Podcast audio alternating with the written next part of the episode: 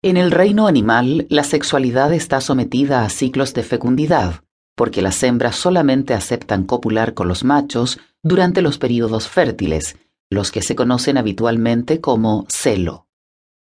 Lo mismo sucedió con la especie humana hasta que, hace entre 30 o 40 mil años, la hembra independizó su deseo sexual de sus ciclos fértiles y se acercó al macho incluso estando preñada algo que ninguna otra hembra animal hubiera admitido.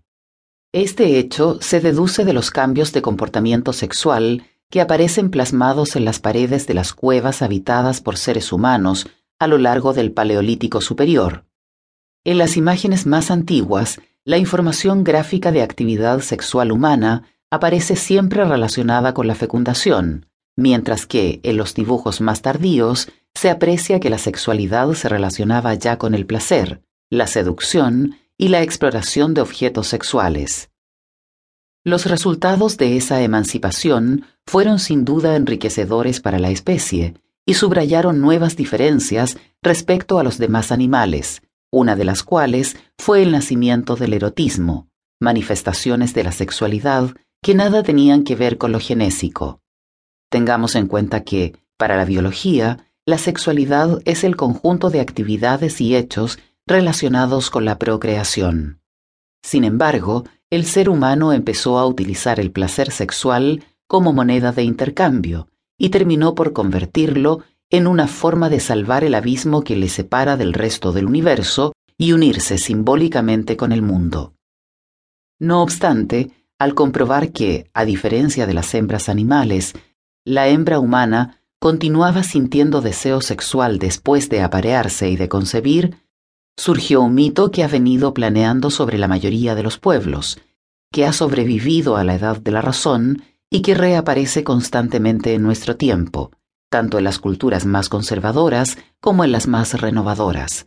La desmesura del deseo de la mujer, la leyenda de la devoradora de hombres, de la mantis religiosa, de la vagina dentada. En la antigüedad, este mito aparece plasmado en figuras, relieves y tallas de diosas prehistóricas que son a la vez madres, amantes y devoradoras, como la diosa india Kali, que da la vida y la arrebata, o como las figuras precolombinas de muchas culturas de América, que muestran diosas con una boca entre las piernas, dotada de dientes bien afilados, amenazadores y castrantes. Para los humanos, la diosa se convirtió en el mito de la hembra demandante a la que ningún macho es capaz de satisfacer, un mito que ha suscitado el temor ancestral del varón al sexo femenino, un sexo oculto, interno, oscuro y misterioso, que, además, mana sangre, tan oscuro y misterioso como sus pensamientos e intenciones.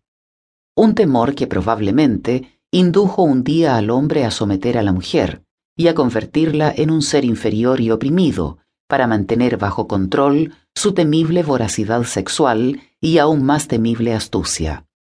Mitos aparte, la adquisición de la conciencia, esa capacidad que permite al hombre saber intelectualmente que su destino es la muerte, determinó la principal diferencia respecto a los animales, y la sexualidad marcó nuevos distanciamientos.